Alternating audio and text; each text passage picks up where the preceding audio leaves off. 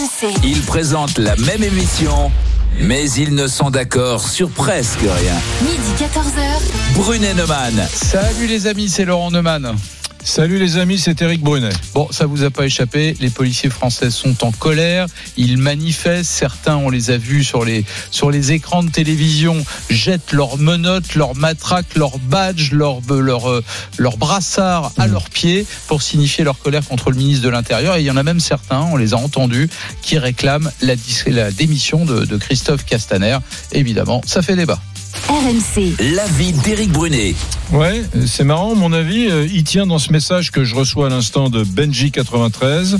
Avant Castaner, jamais les policiers n'avaient été aussi défiants envers leur ministre. Même à l'époque de 1981, sous Mitterrand, époque où les policiers étaient plutôt de droite, ils n'ont jamais défié Gaston Defer, pourtant très socialiste à l'époque. Bah oui, moi je vous le dis, les amis, la méthode de, de l'étranglement, les soupçons de racisme, euh, bah, Castaner a fait une volte-face. Hein. D'abord, il a lâché les flics, après, il a fait demi-tour, il a rétro-pédalé. Euh, c'est pas sérieux.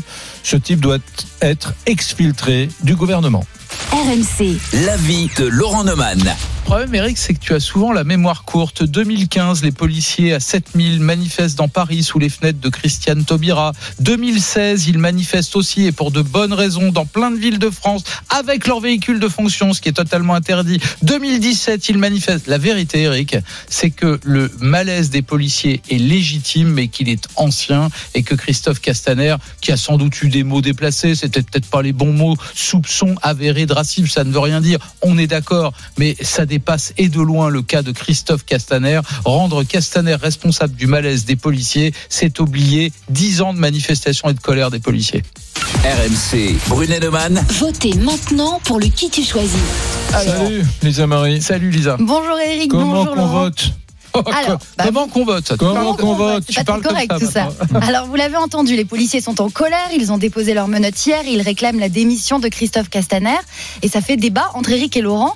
Donc c'est le moment de les départager. Pour cela, rendez-vous sur rmc.fr et l'application RMC et sur les réseaux sociaux, la page Facebook Brunet Neumann, les Twitter d'Eric et Laurent et sur la page Instagram RMC Off, ça se passe en story. RMC. Brunet Neumann. 32-16. Allez, on va au 32-16 et on accueille Eric qui nous appelle de Nancy. Bonjour Eric. Bonjour à tous. Je crois que tu es policier, c'est ça? Tout à fait. Est-ce que tu fais partie de ces policiers qui, non contents d'être en colère contre le ministre, réclament carrément la démission de Christophe Castaner? Ah, mais tout à fait. Tout à fait. Euh, même si je suis un peu d'accord avec Laurent Neumann aussi, hein, euh, je réclame euh, la, la démission de Monsieur Castaner pour la simple et bonne raison que depuis des années, on est traîné dans la boue par l'ensemble des médias et réseaux sociaux confondus. Monsieur Castaner courbe l'échine face à une minorité visible et bruyante de la population. Il nous chie à la gueule, clairement, il nous chie à la gueule. On devrait encore ouvrir la bouche et dire merci. Dis donc, tu- euh, pardon euh, Eric, c'est le même Christophe Castaner euh, qui a enfin commencé à payer les heures supplémentaires des flics, euh, qui a euh, augmenté le budget des policiers, qui a augmenté heures le qui a augmenté perdu 96 d'heures Non, supplémentaires. non, non, mais Cherchez pardon, comprendre. pardon, pendant 15 ans, 20 ans, on n'a pas payé les heures supplémentaires des flics. C'est bien lui qui a commencé à les payer, non? Vous, vous savez comment on fait pour se les faire payer? Il faut les mettre sur un compte épargne-temps. Donc même si éventuellement on en a besoin, on peut pas les prendre. Donc Voilà. c'est donc Et puis pas euh, bien. se faire payer des heures supplémentaires depuis X années euh, que qu'elles n'ont pas été payées. Euh, voilà, Le- l'augmentation du point d'indice depuis 15 ans qu'il est gelé, on en reparle. Ah, je t'écoute, je t'écoute, je t'écoute. Donc, Voilà. euh, donc en, en- en fait, aucun ministre de l'Intérieur ne te convient puisque euh, tout ce que tu viens de dire existait déjà sous les autres ministres de l'Intérieur. Mais en soi, c'est pas que aucun ministre de l'Intérieur ne me convient. C'est que là, euh, clairement, Monsieur Castaner nous chie à la gueule. Voilà, il en vient me faire regretter Monsieur Gérard Collomb. Hum. qui, euh, aussi silencieux euh, soit-il, mine de rien, il m'avait l'air un peu plus compétent. Oui, mais tu étais déjà en colère contre Colomb quand Colomb était à la place Beauvau? Non, j'étais pas en colère contre Colomb quand il était place Beauvau. euh, j'étais en colère contre le principe. Le Ouais. principe de euh, du code de procédure pénale.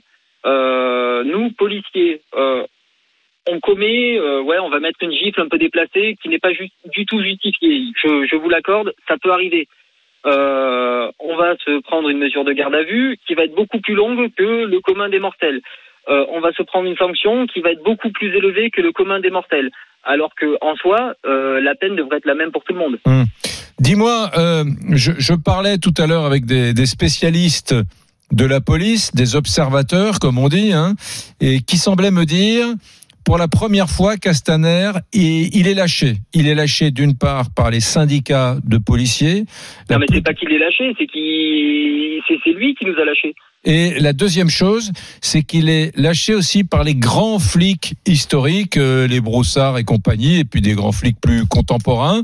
Et euh, il semblerait qu'en ce moment, euh, Macron ait le choix entre deux personnes, Laurent Nunez, l'actuel secrétaire d'État auprès justement de de Castaner et par Frédéric Pechnard, euh, grand flic, mais euh, issu de la Sarkozy.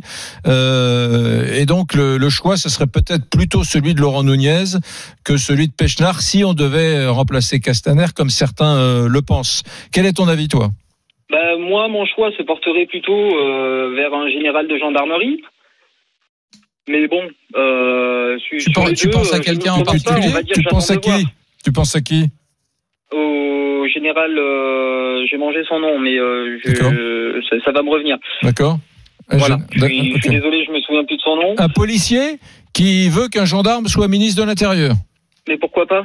Je sais pas. En soi, en soi, euh, policier, gendarme, euh, c'est quoi cette petite guéguerre Euh, On fait, on fait sensiblement le même travail. C'est juste qu'on n'a pas, on a pour l'instant pas encore la même façon de travailler. Pardon Eric, je vais, je vais peut-être me faire l'avocat du diable. Policier mais tant et gendarme. Tant pis. C'est quoi la pub pour les arbitres On n'a pas, on le même. oh, ouais, Enfin, enfin, on n'a pas le même maillot, mais on a le même passion. ouais, voilà, C'est ça. ça. Euh, C'est non, ça. non, Bah, je- pour, pour la petite forme, hein, euh, je suis fils de policier et frère de gendarme. D'accord. Ah, mais d'accord. je- pardon Eric, je, je vais peut-être t'agacer, mais je te pose la question quand même. Euh, Est-ce que c'est le rôle d'un ministre de l'Intérieur de se comporter comme le, le, le délégué du personnel des policiers? Bah, c'est un peu leur patron. Bah et alors? Bah, il faut un minimum les respecter. Non, c'est pas ma question. C'est est-ce qu'un un, un ministre de l'Intérieur, il doit être euh, le délégué syndical des patrons, des, des, des Mmh. policiers? C'est-à-dire, Est-ce qu'il doit euh, accéder à toutes les requêtes des policiers? Est-ce que c'est son rôle? Ah non, pas du tout. Son rôle, c'est de faire la part des choses. Ce qui est bien, ce qui n'est pas bien. Enfin, c'est mon point de vue. Hmm. Euh, après, euh, d'un point de vue syndical, je ne suis pas syndiqué. Dis-moi, il y a beaucoup de gens qui nous écoutent qui euh, pensent comme moi, euh, c'est Eric Brunet qui te parle là. Oui. Euh, Castaner doit démissionner, mais ceux qui ceux qui pensent ça aussi, c'est beaucoup de je sais pas d'anciens gilets jaunes qui pensent que Castaner était un bourreau, euh, qu'il a utilisé les flics pour euh, massacrer les gilets jaunes, etc. Donc euh, il y a aussi cela. Alors euh, évidemment, il est assez ambigu aujourd'hui ce qui tu choisis parce que euh, ceux, ceux qui en ont marre de Castaner, c'est à la fois les policiers et à la fois des, radicaux, des black blocs et puis des radicaux des gilets jaunes. La question que je te pose aujourd'hui, Eric, c'est pour ceux qui n'y comprennent rien. Toi, en tant que policier, en tant que flic, qu'est-ce que tu reproches concrètement hein, me, me, me dis pas des propos généraux. Qu'est-ce que tu reproches sur les deux ou trois derniers jours, les- la dernière semaine à Castaner? Sa connerie et son incompétence.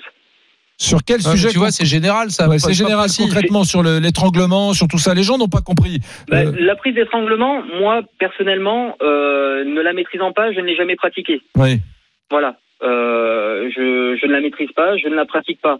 Euh, après euh, la prise d'étranglement, en soi, à un moment donné, il faudra qu'on m'explique comment je dois interpeller une personne qui se débat sans pouvoir la maintenir. Ok, donc Voilà. là, il y a une première, il y a une erreur, Eric. Eric, je vais aller dans ton sens. Il y a une première erreur hein, qu'on reproche à, à Christophe Castaner. Elle peut s'entendre. Mhm. C'est pourquoi avoir supprimé une méthode d'interpellation sans en avoir parlé préalablement avec les responsables syndicaux. Il est revenu sur la suppression d'ailleurs. d'ailleurs, visiblement, il s'est rendu compte qu'il avait peut-être dit quelque chose qui n'était pas applicable, donc il a amendé légèrement sa position depuis depuis hier soir. Sur quoi d'autre il s'est trompé? Sur quoi d'autre il a fait Ah bah non, mais l'autre, il s'est pas trompé. C'est une erreur de langage absolument après, terrible. Les soupçons pareil. avérés, ça Euh, n'existe pas. Il, a dit quoi sur les soupçons avérés? Sois Il- concret parce il que a parlé des soupçons avérés de racisme en, disant Les soupçons avérés, c'est si, on soupçonne quelqu'un euh, très fortement de racisme, eh ben il sera suspendu. Bah en gros, euh, voilà, euh, moi demain, euh, j'ai une connerie qui peut être inter- interprétée comme un terme raciste. Euh, je serai sur- suspendu, j'aurai plus de salaire pendant pendant combien de temps, le temps que la procédure soit faite? Ouais, ah bah, pendant des, des- des mois, voire des années. Hein. Voilà, Ouais. exactement ça.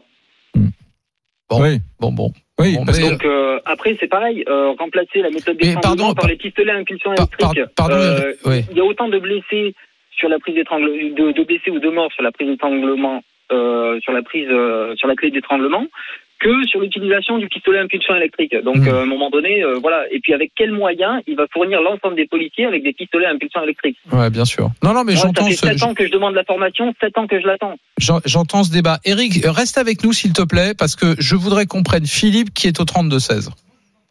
Philippe? Oui, bonjour. Bonjour Voilà, Philippe. Philippe. nous appelle de Troyes dans l'Aube et toi je crois que tu n'es pas du tout sur la ligne d'Eric, euh, sur les des deux Eric hein, d'ailleurs. Eric est en face de moi, Eric Brunet, et Eric qui nous appelle de, de Nancy. On t'écoute Philippe. Oui, moi, je suis pas du tout d'accord. Monsieur Castaner, moi, je l'aime pas, hein, d'accord. Mais par contre, il doit pas céder, hein. Il a dit des propos qui sont très bien, très bien. Les policiers, il les a trop couverts, et on en est là aujourd'hui. Hein, tout ce qui s'est passé, hein, il a trop couvert ces gens-là, et maintenant qu'ils changent, eh ben, ça ne va plus. C'est pas normal. Qu'est-ce que tu veux dire par hier, exemple il y a encore eu, moi j'ai regardé BFM TV, il y a encore eu une agression d'un monsieur qui sortait d'une réunion, hein, ils l'ont maîtrisé. Faut voir hein, les images. Là, tout a été filmé par contre. Et là, franchement, c'est c'est anormal. Les Hmm. policiers sont sentis pousser des ailes et ils sont devenus violents. Voilà ce que je dis. Hmm. Donc ces gens-là, il faut les éliminer. Non mais pas Hein tous les policiers. policiers Attends Philippe, Philippe tombe. Philippe tombe Non, pas, non. tombe pas dans l'extrait, dans l'excès Non, mais inverse. il dit- Ben, en train. Les policiers, non, tous les policiers ne commettent pas des euh, euh, des gestes répréhensibles ou tiennent pas des propos en train de répréhensibles. Oui. Ouais. Il y a des policiers qui sont très bien, mais il y en a une fraction hein, qui est quand même pas négligeable, qui sont violents. Hein, ils se sont permis des choses sur les gilets jaunes, c'est pas normal. Oui, mais le cas BFM TV, Oui. c'est passé, c'est Philippe. hier, c'est récent. Philippe, euh, L'agression d'un monsieur, on y passe un truc entre les jambes et on y fait mal aux parties génitales. C'est c'est normal, ça. C'est Mm. nécessaire. Dans une interpellation, non, je suis pas d'accord. Ce sont des gens violents, ces gens-là. Eric. ces gens-là, faut les éliminer. Eric, qu'est-ce que tu réponds à Philippe? Ben, j'ai envie de lui répondre. euh, donc, il ne doit pas céder euh, à la pression euh, de, de la police. Pourtant, Monsieur Castaner a bien cédé à la pression des pseudo-manifestants. Pour en revenir aux, aux gilets jaunes, euh, oui, on a peut-être massacré les policiers en général, euh, ont peut-être massacré des gilets jaunes, mais euh, est-ce que vous avez bien observé la pluie de pavés qu'ils ont pris sur la gueule, mes collègues qui étaient sur les manifestations? 20 000 des blessés. pavés, des panneaux de signalisation, des, des, des, des feux tricolores, euh, à un moment donné, euh, voilà, euh, qui s'y frottent, s'y piquent, j'ai envie de dire. Oui. Non mais Oui, euh, il y a des qui policiers qui, il y a- des policiers qui peuvent être violents gratuitement, je le Ah, conçois. voilà. Je- Il y a des policiers qui peuvent être violents gratuitement, je le conçois, mais il faut pas mettre 200 000 policiers dans le même panier, monsieur. ouais. Mais J'ai jamais dit ça. J'ai jamais dit ça. Il y a des vous policiers qui sont leur violents, vous dites qu'ils sont violents, mais non. Il y en Bah, a partie, sont violents, mais il monsieur. y en a qui monsieur. sont violents. Oui, monsieur. Oui. Oui. Voilà. Et c'est pas normal. Prenez le cas hier qui est passé à la télé. Vous regardez, là, Ah, c'était monsieur, filmé. ça fait On quelques années que j'ai arrêté de regarder euh, le- Ils le- la hein. sur le monsieur, l'empêcher de respirer et tout. Faut arrêter. oui, mais Eh, on- euh, non mais pas un délinquant, c'est un monsieur qui sortait d'une réunion. En plus, il fait partie de la mairie. Et 20 minutes après, le maire a fait sortir ce monsieur de, de cellule. Faut arrêter quand même. oui. Là, on tombe dans l'excès. Je dis pas qu'ils sont tous comme ça. Hein, faut, faut bien écouter ce que je dis. Mais il y a une, une proportion qui est violente. Et ces gens-là, faut les éliminer. Ouais, on n'a Eric, jamais Eric, connu ça. Eric, juste Depuis une, que Macron juste est au pouvoir, on connaît que des violences policières. C'est pas normal. Avant, il y en avait pas. Oui, ouais. il n'y en avait pas parce qu'on n'en parlait pas, monsieur. Ouais. Oh, Euh, Mais non, le problème, c'est que J'ai de nos jours, 65 ans c'est quand de- même. hein, il y a des il y a des vidéos, des caméras qui se trouvent partout dans toutes les villes. Vous vous, trouvez- vous prenez n'importe quelle personne qui se promène dans la rue, un smartphone avec une caméra. Voilà pourquoi on n'en parlait pas. Avant, il n'y en avait pas. Maintenant, il y a tout le temps ça. Et vous prenez une vidéo, il n'y a jamais le début, il n'y a jamais la fin, il n'y a que le moment où le policier frappe le méchant. C'est vrai. Moi, moi, Eric Brunet, je, je, je rentre dans le. Je vous écoute, hein, Eric et Philippe. Euh, Philippe, je, je suis d'accord avec toi. J'ai pas vu cette vidéo hier sur BFM TV où tu racontes que un type a été molesté par un flic. Il y a, il y a- il y a ça. Il y a 200, plus de 200 000 représentants des forces de l'ordre et il doit toujours y avoir des mecs un peu dérangés qui font usage de la violence. Mais franchement, franchement, moi, pour m'être trouvé à proximité de manif avec les gilets jaunes, euh, j'ai vu des choses. J'ai vu l'extrême violence. Comment un policier peut se défendre face à des gilets jaunes ou des black blocs qui sont eux-mêmes dans l'ultra-violence? Quand tu as vu des images, là je change de registre, on n'est plus sur les gilets jaunes, mais quand tu as vu des images de gens qui attaquent une voiture avec une policière, des policiers qui la font brûler, qui la font cramer sciemment pour tuer des flics, mais avec une détermination inouïe. Quand tu as vu des gens qui insultent les flics à 2 cm de la bouche, ben, les flics ont ordre de ne pas bouger. Et tu vois un manifestant qui lui dit Salor, dur de collabo, t'aurais dénoncé des juifs en 40, qui leur crache à la gueule, qui leur crache sur le visage. hein. Et les flics ont ordre de ne pas bouger alors qu'ils bougent pas. La violence verbale, physique, elle est partout. Les dingues, c'est pas les flics, les mecs. Les dingues, c'est pas les flics. Donc oui, il y a une réponse violente des policiers. Mais l'agression, l'agression euh, qui est en dehors des clous de la loi, elle ne vient pas des policiers. Sauf, mon petit Eric, que pendant cette séquence-là, la séquence des Gilets jaunes à laquelle tu fais référence, pardon, mais moi j'ai eu le sentiment que Christophe Castaner, ministre de l'Intérieur, prenait la défense Bah, de ses troupes. Oui. Voilà. Et aujourd'hui, aujourd'hui, on l'accuse de lâcher les troupes. Donc en fait, ce qu'il a dit et fait pendant la période que tu décris est passé par pertes et profits. Et aujourd'hui, on lui reproche quoi? On lui reproche d'avoir employé cette phrase euh, euh, que je trouve moi euh, euh, nulle et non avenue, malheureuse, sur les soupçons avérés de racisme. Non, où il y a du racisme, où il y en a pas. Les soupçons, par définition, s'ils sont avérés, ça devient des faits. Ce ne sont plus des soupçons. Oui, mais- et oui, il faut Laurent, suspendre les raison. policiers dans ce genre, dans, Alors- dans ce, cas- dans ce genre de, de, de cas de figure. Tu as raison.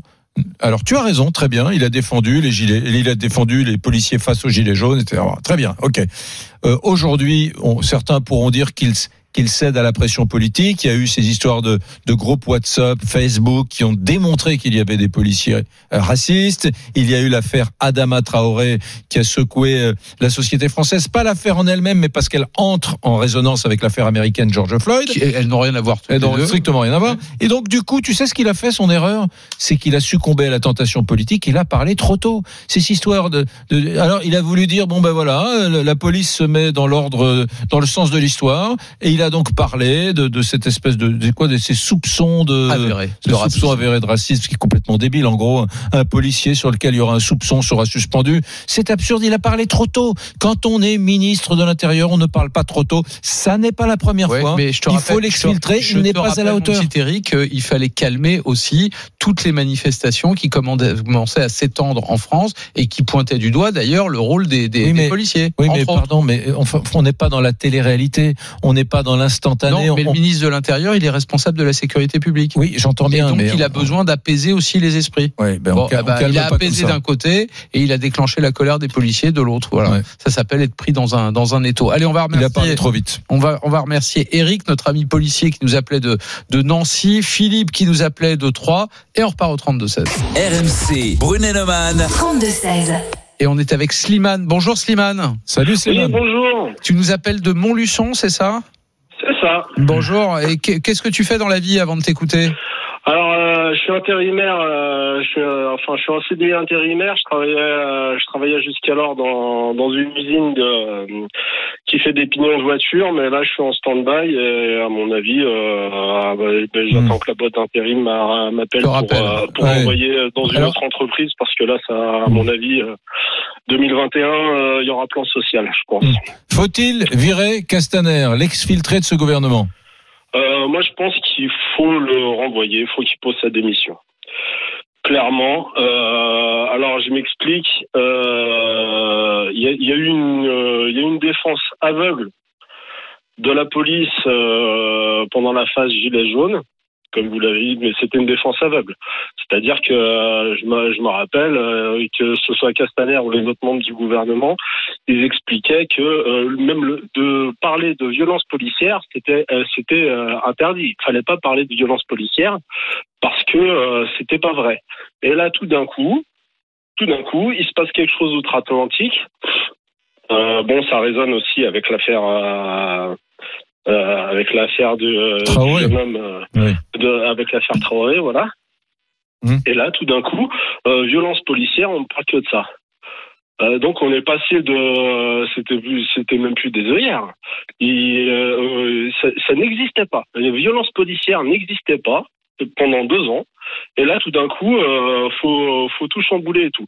Et euh, d'un point de vue politique, il y avait Castaner donc qui a, qui a couvert euh, entre guillemets euh, ses, troupes. Et euh, tout d'un coup, il les a lâchés à la vindicte populaire Euh, moi, pour moi, c'est un petit peu, euh, enfin, c'est une tentative de contre-feu parce que parce qu'il va y avoir des mouvements sociaux, euh, des mouvements sociaux, je sais plus comment on dit, Ouais, euh, notamment avec les, notamment avec le euh, les, avec le corps soignant qui est qui est pas content, euh, Ouais. qui est pas content et tout. Et donc il, il a essayé d'allumer un contre-feu. Et euh, et puis euh, là et là c'est en train de lui péter à la tronche parce que Mm. euh, voilà les policiers c'est normal et qu'ils Ah. se sentent la- je comprends que les policiers Ah. se sentent lâchés. À mon avis, euh, son sort est scellé à Castaner. On verra si j'ai raison ou si j'ai tort, mais je pense que je pense que son sort est scellé. Ouais, enfin, je te rappelle que c'est un proche d'Emmanuel Macron qui a des élections dans moins de deux ans pour la présidence de la République et qu'en général, un président de la République qui souhaite se représenter, il se débrouille pour mettre un proche au Mm. ministère de l'Intérieur. Laurent, merci euh, Slimane de Montluçon dans l'Allier, charmant port de pêche. Euh, Merci de ta contribution à, à cette, euh, à cet échange avec cette idée hein, qu'on vous soumet aujourd'hui. Est-ce qu'on doit virer Castaner? Je viens d'apprendre, Laurent, et toi aussi en même temps, qu'on a eu un appel au 32-16 à l'instant et qu'il s'agit de Cédric Non, Chouvia. Christian, Christian, oui, le pardon, père de Christian. Cédric. Le papa de Cédric Chouvia, pardon, euh, un père de famille de 42 ans euh, qui, euh, euh, voilà, Cédric qui est mort, vous le savez, victime d'un malaise cardiaque. c'était, c'était le le 3 janvier. janvier, à côté de la Tour Eiffel, après avoir été plaqué au sol, casque sur euh, la tête, par plusieurs policiers lors d'un contrôle routier assez tendu. Il avait été transporté dans un état critique à l'hôpital et il était mort euh, deux jours après, le 5 janvier, des suites d'une asphyxie avec fracture du larynx. Alors, le, je vous parle de Cédric Chouvia, 42 ans. Son papa nous a appelé au 32-16, Laurent. Christian Chouvia, on le prend dans un instant évidemment. On marque une courte pause, Brunet Neumann. On revient dans un instant sur RMC. À tout de suite. RMC, midi 14h, Brunet Neumann. RMC, midi 14h, Brunet Neumann, Éric Brunet. Laurent Neumann. Les policiers français sont en colère, vous le savez, mesdames, messieurs. Ils réclament la démission de Christophe Castaner. Alors euh, voilà, on en débat avec Laurent Neumann. Pour moi, sur la méthode de l'étranglement, sur les soupçons de racisme, Castaner a, a lâché les flics. De toute façon, il doit, il doit partir. Et pour toi, Laurent? Bah euh, moi je pense que Christophe Castaner n'est pas responsable de toutes les raisons du malaise parfaitement légitime par ailleurs de des policiers. Ça fait euh, au moins 5 ans ou 6 ans que les policiers manifestent quasiment chaque année pour de Mhm. bonnes raisons d'ailleurs. Hein. Ouais. Mais c'est pas Castaner qui est en cause. Castaner c'est peut-être la goutte d'eau qui fait déborder le vase. Sa petite phrase malheureuse sur les soupçons avérés de racisme. Mais bon, euh, tu sais quoi? Tu l'as dit il y a quelques instants. Euh, Christian Chouvia est au téléphone avec nous. C'est le papa de, de Cédric Chouvia, euh, père de famille lui-même de 42 ans, qui travaille comme livreur, qui a été victime du- du- d'un malaise cardiaque le 3 janvier après une interpellation par, euh, par les policiers. On était près de la, de la Tour Eiffel. Il a été plaqué au sol, casque sur la tête, euh, transporté dans un état critique à l'hôpital et il est décédé le 5 janvier des, des suites d'une asphyxie avec fracture du larynx. C'est ce que les, disent les premiers éléments de, de l'autopsie. Christian Chouvia. Bonjour. Bonjour, euh, Monsieur Brunet. Bonjour, Monsieur Neumann. Bonjour, Je merci d'être. rectifier deux, trois petites choses que Bien vous sûr, avez bien dit. sûr. Bien sûr. Alors, il est mort le 3 janvier sur le pavé au pied de la Tour Eiffel. Il n'est pas mort le 5. D'accord. Il a été raccompagné euh, par le SAMU et qu'on a et on l'a repompé pour faire battre le cœur pour qu'il tienne encore 48 heures. Mhm. Ça, c'est une vérité et c'est le père qui vous le dit. Et après, euh, il, on- il a pas, il a, il a été euh, étranglé. Il a pas été, euh, il est pas mort accidentellement d'un arrêt du cœur. C'est Ouais. pas vrai. C'est alors, c'est les causes à effet. Je sais pas comment on peut interpréter ça, mais moi je vous dis, il a été assassiné. C'est des mots qui sont forts et que mon- mes avocats n'aiment pas que j'emploie, mais ça c'est le père qui parle et la famille, les enfants et, et L'autopsie dit bien, l'autopsie dit bien fracture du larynx. Hein, L'autopsie dit bien fracture du larynx, manque d'oxygène, ce qui fait que quand vous avez plus d'oxygène, le cœur s'arrête. Mhm. Voilà, quand vous faites un infarctus, c'est parce que c'est le sang qui passe plus dans le cœur et, et là vous faites un infarctus. Euh, Et le, et le décès de votre fils a été officiellement constaté le 5 janvier. En revanche, on se trompe pas. Ah non, non, l'erreur, elle vient pas de votre part, elle vient de la part de, de toute cette organisation de menteurs qu'il y a autour des faits, qui vous disent, mais il est mort sur le pavé, il était mort cliniquement, le cerveau était, était excusez-moi l'expression, je parle de mon fils, était bouffé à 90% ou 95%, il avait aucune chance de survie puisqu'il est resté, euh, je sais plus, entre, entre 30 et 40 minutes euh, sans, sans battement de cœur. Donc tout le reste était, quand ils ont, ils l'ont redémarré, c'était foutu. C'était Mm. foutu. C'est ce qu'ils nous ont dit à l'hôpital la première journée où il est arrivé. Mm. Le- aux premières heures qu'il est arrivé, donc il n'y avait pas d'espoir. Donc, on, on, on- je, je sais que la différence entre la mort sur la voie publique et la mort à l'hôpital, elle est différente. eux. Dites, est- est-ce que, je- oublions toute l'idéologie, etc., Oui, est-ce oui, que oui. techniquement, ça, ça- ça vous fait penser à ce qui s'est passé aux États-Unis à Minneapolis Alors, avec George Floyd? C'est le rapport le plus direct, puisque euh, aux États-Unis, il est mort par manque d'asphyxie aussi. Il est resté huit minutes. Je pense, on n'a pas encore tout le détail, mais on a on a des, des, des grosses preuves. On a comme quoi qui sont restés euh, plus d'une minute, deux minutes ou trois minutes, je sais pas. Mhm. Ils sont restés très longtemps pour euh, comment pour, euh, pour pour lui faire son manque d'asphyxie. Christian, Euh, Christ- Christian Chouvia, vous, vous, oui. vous nous avez appelé là aujourd'hui dans Brunet Neumann parce que vous avez entendu notre débat sur euh, sur Christophe Castaner. Eric dit bah oui, il a perdu la confiance des policiers. En gros, euh, il doit en tirer les conséquences, il doit partir. Moi, je dis que le malaise des policiers, il dure depuis bien plus longtemps que ce qui est en train de se passer là et que ça dépasse et de loin le cas de, de Christophe Castaner. Vous êtes plutôt de l'avis de Alors, d'Eric moi, je suis d'accord avec vous deux. Je suis d'accord Ah, avec vous deux. d'accord. Parce que tous les deux, vous êtes d'accord pour qu'en fin de compte, euh, il y a un vrai malaise dans la police.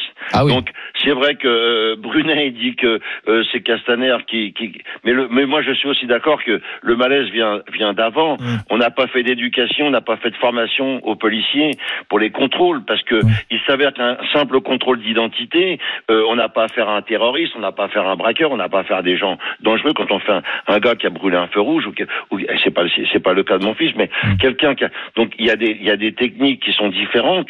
On peut convoquer la personne sans forcément l'emmener parce qu'il a dit trois propos. Si vous convoquez la personne il n'y aura pas de clé euh, de, de clé pour d'étouffement, il n'y aura pas de Ouais. plaquage au sol et il n'y aura pas de risque. Maintenant, quand il y a des risques parce que vous avez des individus qui sont ultra dangereux, parce qu'ils ont un passé très lourd et parce qu'ils sont armés sur eux ou qu'ils ont des explosifs, donc je comprends, je comprends qu'on aille à la lutte, mais c'est pas ces gens-là qu'on envoie, c'est pas le gardien de la paix qu'on envoie, on est bien d'accord. Ouais. Comment que, comment que, à l'époque de Mitterrand, euh, un, un grand avocat, euh, comment il s'appelle? Euh, Badinter, je sais pas. Badinter, un grand avocat comme Badinter a fait abolir la peine de mort, et que vous avez des gens, Castaner et tous ceux qui y a eu avant, alors je rejoins Brunner en disant Castaner, et je vous rejoins vous, Monsieur Naman, en disant c'est quand même malheureux que, que des, des comment des, des gardiens de la paix deviennent meurtriers, Ouais. Ouais. deviennent, Christian, euh, Christian Chouvi- de donner la peine de mort. Christian Chouvia, je, je vais peut-être révéler un petit secret, mais euh, il se trouve que, que Christophe Castaner, dont on parle, vous l'avez croisé cette semaine, c'était dans Oui, les locaux d'RMC et de BFM ouais, TV. BFM Euh, TV, j'ai- ouais. J'étais là, euh, et lui sortait du plateau, il venait de terminer son, son interview avec, euh, avec Jean-Jacques Bourdin, et vous vous vous apprêtiez à rentrer sur le plateau. Vous vous êtes parlé quelques instants, euh, pardon de révéler un petit secret, mais vous pouvez nous dire ce que vous vous êtes dit à ce moment-là? Ah ben, euh, il, il m'a dit bonjour Monsieur Chouvia, vous m'aimez pas beaucoup en ce moment. J'ai dit mais c'est pas l'homme que je n'aime pas, c'est le ministre. Mm. Parce que qui je suis pour juger l'homme? C'est le ministre que j'aime pas parce que vous êtes un menteur. Vous savez très bien que vous faites des choses parce que il y a le président euh, Macron qui a fait un, pataquès ce week-end parce qu'il a été agressé, qu'on ne l'a pas entendu sur l'affaire euh, comment euh, de George, je. Floyd. George Floyd, hein, il a fait un pataquès. Si vous dit, il faut me trouver quelque chose, là, Ouais. il faut vite fait euh, me, me trouver quelque chose pour que pour apaiser Je- J'entends ça, esprits. Christian Chouvia, mais vous reconnaissez que le ministre, en l'occurrence, euh, est dans un sacré étau, parce que d'un côté, il y a vous, et vous n'êtes pas le seul, qui dénoncez certaines méthodes policières, et puis lui, de son côté, qui prend, qui tente de prendre des décisions et qui se prend en boomerang la colère des policiers. C'est pas facile hein, de, Mmh. de gérer Doman, ce- je vais vous dire, de gérer ça. Monsieur Doman, je vais vous dire ce qui m'a répondu, ce qui a été dit quand on a été avec la famille, sa femme, ses deux de ses enfants ma- majeurs, mon épouse et sa sœur, à mon fils, quand on a été dans son bureau, place Beauvau, enfin dans une grande salle, place Beauvau, qu'on a eu une discussion. J'y ai dit, Monsieur, je vous demande solennellement, solennellement, d'élever, d'enlever la, clé d'étranglement et d'enlever euh, le plaquage ventral. Il m'a dit, Monsieur Chouvia, si demain, si demain je devais agir comme ça, enlever le Mm. plaquage ventral, la clé d'étranglement, j'aurais tous les syndicats de police dans mon bureau. Donc, en gros, vous servez à rien. Mm. Vous- êtes des. Oui, mais alors du coup, du coup, du il l'a fait, du coup, il l'a fait, du coup, il ce que je vais dire. Mais en fin de compte, vous êtes des pantins. Vous servez à rien. C'est aujourd'hui à qui il faut s'adresser? C'est aux syndicats. Il faut appeler les syndicats avant. Ah non, monsieur le ministre, je vous parle pas, vous. Vous avez aucun pouvoir. Les syndicats, comment on peut s'arranger? C'est ça l'histoire, aujourd'hui. La France, la France, c'est ça, la France. Ouais, Et, dites-moi, euh, les hasards de la vie, c'est Eric Brunet qui vous parle, a fait que il y a 15 jours, j'ai rencontré le, le papa d'un jeune homme qui, euh, en 2016, 2015-2016, sous euh, Hollande, ministre de l'Intérieur, Cazeneuve, euh, a eu son, fils, un peu plus jeune que le vôtre, qui s'est pris une grenade de désencerclement. Selon ce papa, il passait par là par hasard, il n'était pas dans une manif. Bref, euh, dans une manif un peu dure où il y avait du black bloc. Bref, il, a passé quelques semaines entre la vie et la mort. Aujourd'hui, il, a repris pied, mais il a un lourd handicap. C'est pas facile. Je, je vous dis ça parce que il m'a dit c'est terrible la pression politique que j'ai subie. Il me disait, alors est-ce vrai ou pas, je n'en sais rien, qu'il recevait des coups de téléphone de Cazeneuve, du ministre de l'Intérieur, qui lui disait n'en parlez pas aux médias, si c'est ça, le gouvernement va sauter, etc. Parce qu'il y avait déjà eu l'affaire Sivins. Hein, C'était quand même euh, la mort de, de Rémi Fraisse. de Rémi Fraisse. Bon, bref, tout ça pour dire que il me disait. L'institution politique, le ministère de l'Intérieur, c'est une espèce de mécanique qui vous broie, qui vous ment, qui ne vous dit pas la vérité, qui essaie. Ça m'a fait penser à, à vous quand vous m'avez dit, euh, ah ben officiellement ils ont dit qu'il était mort deux jours plus tard. euh, voilà, ça permettait Mmh. de gagner. Ah Est-ce mais- que vous avez subi ce genre de pression Alors, Voilà ma Je, question. je- je vais vous dire, j'ai subi aucune pression de personne, de personne. Quand j'ai pris l'avocat Arié Alimi, j'ai demandé, à, et c'était à l'hôpital. Mon fils, avait- mon fils n'avait pas encore fermé les yeux. Quand j'ai, quand il- on s'est mis en rapport, il est venu à l'hôpital tout de suite. On s'est mis- il m'a dit, Monsieur Chouviat, je vous le dis, je vous préviens, on part dans un dossier très lourd. On s'attaque au gouvernement. Vous le savez. J'ai dit moi, vous pouvez vous attaquer à la terre entière. J'ai les épaules assez larges.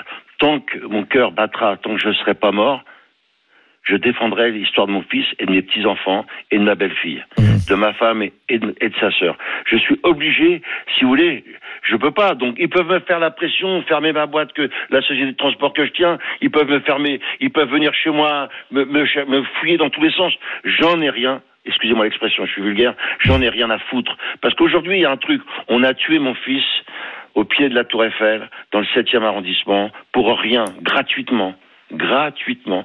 C'était un travailleur qui partait au boulot sur sa tournée, il avait 40 livraisons, on l'a tué gratuitement. Donc aujourd'hui, on peut faire ce qu'on veut, me menacer, j'en ai rien à foutre. J'ai qu'une, voilà, je trouverai le repos que quand l'affaire sera réglée. Par contre, je vous le dis, j'ai confiance en la justice. Mhm. Je suis confiant de la justice. Pour moi, la justice fait son boulot. Pour l'instant, on verra le résultat après. Je peux pas me permettre de critiquer la justice, mais par contre, je je suis pas. On, la famille entière, on n'est pas anti-police. hein. Juste une dernière question, euh, euh, Christian. Une dernière question. Le- les, les- les- pas. les- les policiers qui ont pratiqué cette intervention, en l'occurrence, euh, ont été suspendus? Non, non, non, ils travaillent toujours. Ils sont toujours, euh, voilà. Et, et là encore, c'est encore un gros mensonge de la part de Castaner quand il dit qu'il attend euh, le rapport d'inculpation du procureur. Il a aucun droit et le, le- les- la justice n'est pas en rapport avec la police. Hmm. D'accord Donc c'est pas eux qui peuvent décider de, de la mise à pied, c'est à lui de décider tout seul. Donc vous attendez la suite de l'instruction et, et un éventuel procès, évidemment, j'imagine. Ah voilà, exactement. Christian Chouvia, mille merci de, de nous avoir Eh ben, appelé, je- d'abord, d'être d'être resté avec nous quelques instants dans Brunet Neumann sur RMC et avec Mm. Eric. hein, on vous souhaite plein de courage parce que Eh je pense ben, que la- ce qui vous est arrivé, c'est pas simple à vivre, je C'est la l'imagine. pire des hein. choses non. qui puisse arriver Bah à un oui. papa. Qu'est-ce que tu veux Voilà. que je te dise On n'est pas, on n'est Voilà, pas programmé. je vous dis- euh, Je vous remercie. Mm. Je vous remercie de m'avoir donné la parole entendue pour la famille que je représente et puis pour ma belle-fille, ma fille, pour tout le monde et mes petits enfants. Bon courage, ben, à bientôt merci. Christian Chouvia, merci beaucoup. Et Merci on à vous salue la mémoire de, de Cédric. Voilà, ce père de famille de Allez. 42 ans. On revient dans un instant sur RMC. On continue euh, à vous écouter. On vous attend au 32-16 et Brunet Neumann. On est de retour dans une poignée de secondes. À tout de suite. RMC, midi 14h. Brunet Neumann. RMC. Midi 14h. Brunet Neumann. Les policiers français sont en colère et réclament la démission de Christophe Castaner. Alors Eric dit qu'effectivement euh, Castaner a donné l'impression de lâcher les flics et que le moment est peut-être venu d'en tirer les conséquences. Quand on n'a pas la confiance des policiers, bah, est-ce qu'on peut rester encore ministre de l'Intérieur? Moi, je prétends que le malaise des policiers, que je trouve moi par ailleurs en partie légitime, il est bien plus ancien. Il dépasse et de loin le cas Castaner. Et je me souviens de manifestations sous les fenêtres de Christiane Taubira en 2016 2016 ou en 2015. Ah bah, Taubira, oui. ah bah oui, mais il y avait des manifestations Ça me tous les ans. Mais nécessaire. pourquoi? Parce que le malaise que vivent les flics, c'est pas 2020. Ouais, ça ouais, fait 10 ans que Taubira, c'est un autre sujet, tu sais bien. euh, Elle faisait libérer euh, les prévenus. Et euh, le manque de moyens dans les commissariats. par les policiers. et qui- les manques de moyens dans les commissariats et les heures sub qui étaient pas qui étaient pas payées et euh, tout ça tout ça effectivement ça fait des policiers qui sont à la fois des blessés au, pro- des grands blessés au sens premier du terme tu as dit Mm. toi-même 20 000 policiers blessés et des blessés au sens psychologique on s'occupe pas d'eux voilà donc à l'arrivée euh, quand euh, tu dérapes parce qu'il a dit peut-être une bêtise Christophe Castaner bah, ils sont tous dans la rue allez on va du côté du 32-16 non on peut peut-être voir d'abord qu'avec euh, avec Lisa Marie comment ça vote? Non on n'a pas on n'a pas fait un Lisa point sur Marie, les tu votes. sais qu'on a les messages aussi. Lisa Marie, tu as le micro, garde-le une heure, deux heures, trois heures, tout le temps nécessaire. Ça marche, entendu. Euh, je vous ai pas donné de tendance effectivement, et pour le moment, c'est Eric qui est en tête. Donc vous êtes, vous êtes, vous êtes plutôt de l'avis de Hmm. d'Eric et aussi des policiers, et vous pensez que Christophe Castaner doit démissionner. Le Euh, kéké de la République doit partir. 71%. 71%. Ouais, Non. 71%. Le kéké de la République C'est une manie dans ce pays, on veut toujours la, la- la démission des ministres. Écoute, je suis toujours d'accord avec toi. J'en ai marre qu'on demande sans arrêt Bah la oui. démission des. Sauf là. Là, là, tu crois que c'est Je légitime pense que Castaner, Ouais. au-delà de cette affaire où il a fait un, un 180 degrés, une volte-face absolue euh, sur la question de, de l'étranglement, il a dit il faut euh, arrêter l'étranglement. Puis finalement, il faut peut-être y revenir pour arrêter les, les délinquants dangereux. Je rappelle qu'il y a eu la question du, du flic sus- suspendu s'il y a soupçon de racisme. Après, il a dit soupçon de racisme, ça veut rien dire soupçon. euh, voilà. Donc, si tu veux, euh, il a dit deux énormes bêtises. Il a parlé trop vite. C'est pas la première fois qu'il fait des bêtises. Je n'évoquerai même pas son épisode Voici Gala où il s'est retrouvé euh, à la une des magazines People parce qu'il roulait des pelles dans Ah, une soirée. Bon, tout ça fait que c'est pas très ministre de l'Intérieur. Je me demande, oui, si ça serait pas mal de l'exfiltrer. Je sais que Pechnard et Laurent Nunez ont la cote pour le remplacer. Eh ben, allons-y, Monsieur Macron. Est-ce que tu as Euh, d'autres messages? Il me semble que tu avais laissé le micro à Elisa Marie. Ouais, hein. ben, c'est bon. Durand. Tu l'as vite récupéré. Alors j'ai- j'ai un message de Patrick qui est ton avis, Eric, justement. Il dit Je vote Eric parce que Castaner n'a pas sa place et n'est pas à sa place. Depuis le début, il ment sur tout. C'est un peu radical euh, comme avis. Et puis un, un message de Basile aussi qui partage l'avis de Laurent. Il dit Le problème est bien plus ancien que Castaner. Et le jour où on mettra un vrai professionnel de la sécurité intérieure à la tête du ministère de l'Intérieur, avec des ordres clairs, nets et précis, ça ira beaucoup mieux. Moi, je suis pro Pechnard. hein, je vous le dis tout de suite. Ah bah ouais, voilà. Ouais. Pas, pas du tout parce que c'est un ancien proche de Nicolas Sarkozy. Oh, Bah non, pas- ça n'a rien à mais- voir. Mais j'aime bien. Allez, on va au Sarkozy. 32-16, c'est parti. RMC, Brunet-Neumann. 32-16. Et on est avec Alix qui nous appelle de Toulouse. Bonjour Alix. Salut Alix. Bonjour. Bonjour, Bonjour. bi- bienvenue dans Brunet Neumann. Alors toi, tu es plutôt de l'avis Eric, euh, on se sépare de Castaner ou est-ce que tu es plutôt de mon avis? Pas du tout. Alors moi, je suis plutôt de ton avis à toi. Ouais. Euh, je, je comprends absolument pas pourquoi aujourd'hui on réclame euh, la démission, la démission du, du ministre. Et je pense qu'on oublie un peu facilement c'est quoi le rôle du ministre de l'Intérieur? Le ministre de l'Intérieur, c'est pas juste le chef de la police. Euh, il a beaucoup de rôles. Il doit assurer la sécurité intérieure, protéger les libertés publiques. Et je pense que sa seule erreur aujourd'hui, c'est d'avoir réagi trop tard sur les problèmes qu'il peut y avoir dans la police. Trop tard ou trop tôt? Trop tard, Trop parce tard. que les violences policières, elles datent pas d'aujourd'hui. C'est-à-dire que toute la période qui a précédé, notamment avec les gilets jaunes, etc., il, avait pour habitude de dire qu'il n'y avait pas de violence dans la police. Et aujourd'hui, tout d'un coup, on a l'impression qu'il se réveille.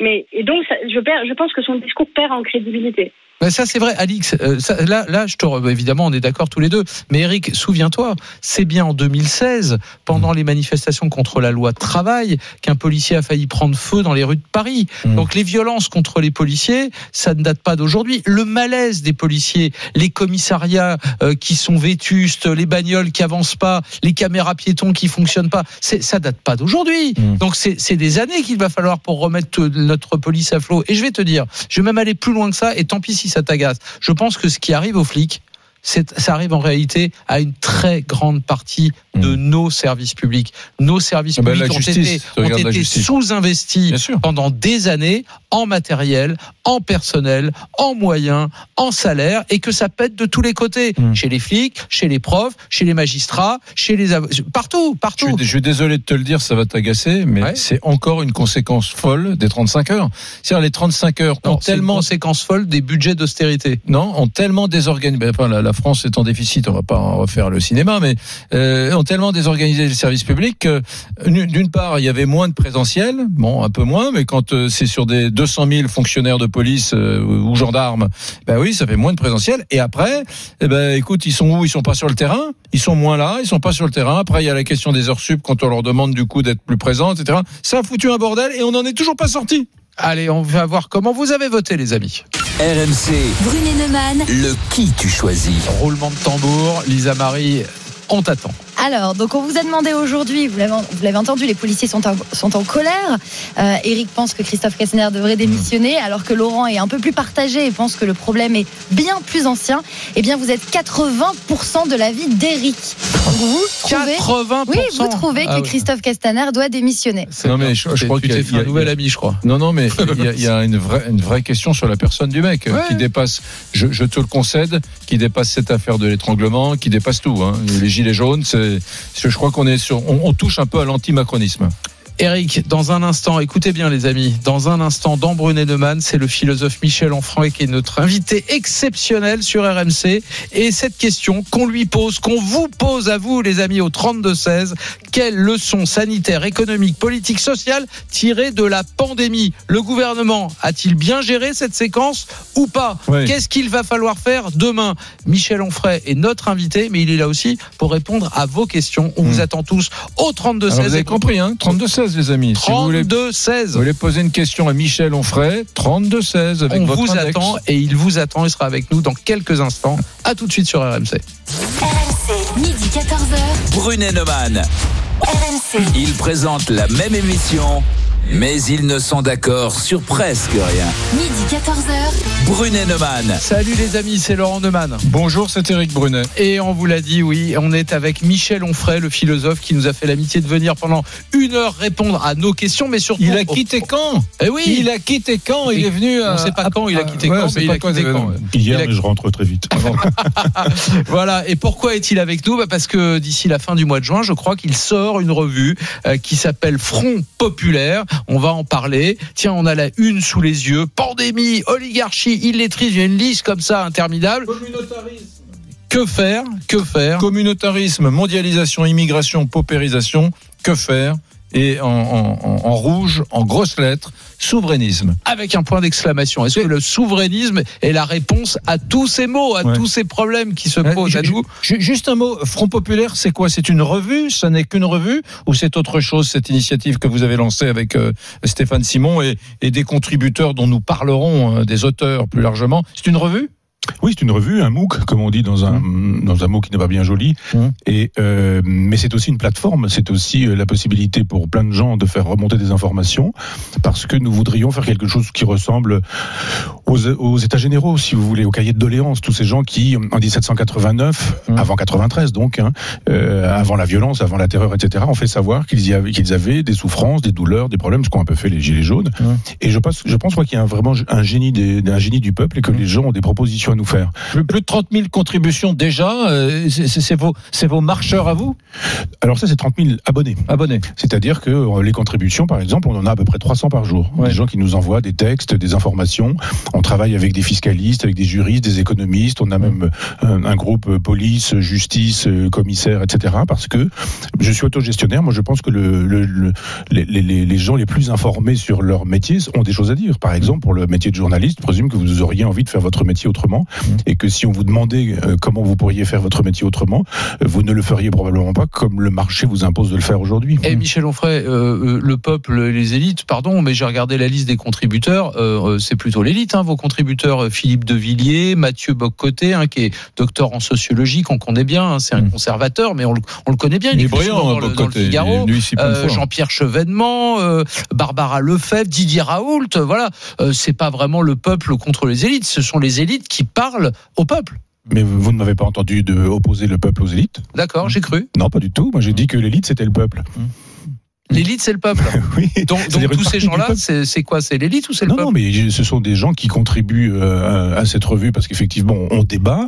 J'ai fait savoir que nous réunissions les euh, souverainistes de droite, de gauche, virgule, et d'ailleurs, et de nulle part. C'est qui d'ailleurs les souverainistes de gauche?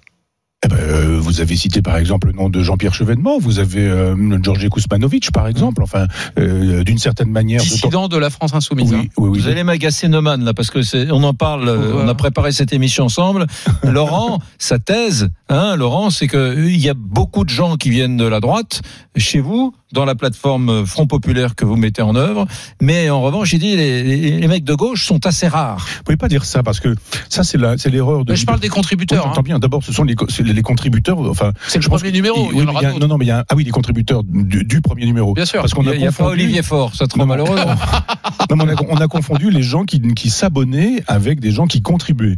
Voilà pourquoi euh, on a donné trois ou quatre noms, dont Robert Ménard, dont euh, Alain de Benoît, en disant Michel Onfray séduit surtout l'extrême droite, etc. Je rappelle quand même qu'on donne les, les 1000 premiers noms et que Libération extrait quatre noms. C'est-à-dire ça fait 0,4% si je compte bien. Ouais. 0,4% de gens dont on peut dire qu'ils sont d'extrême droite. Après ça, il faudrait en débattre.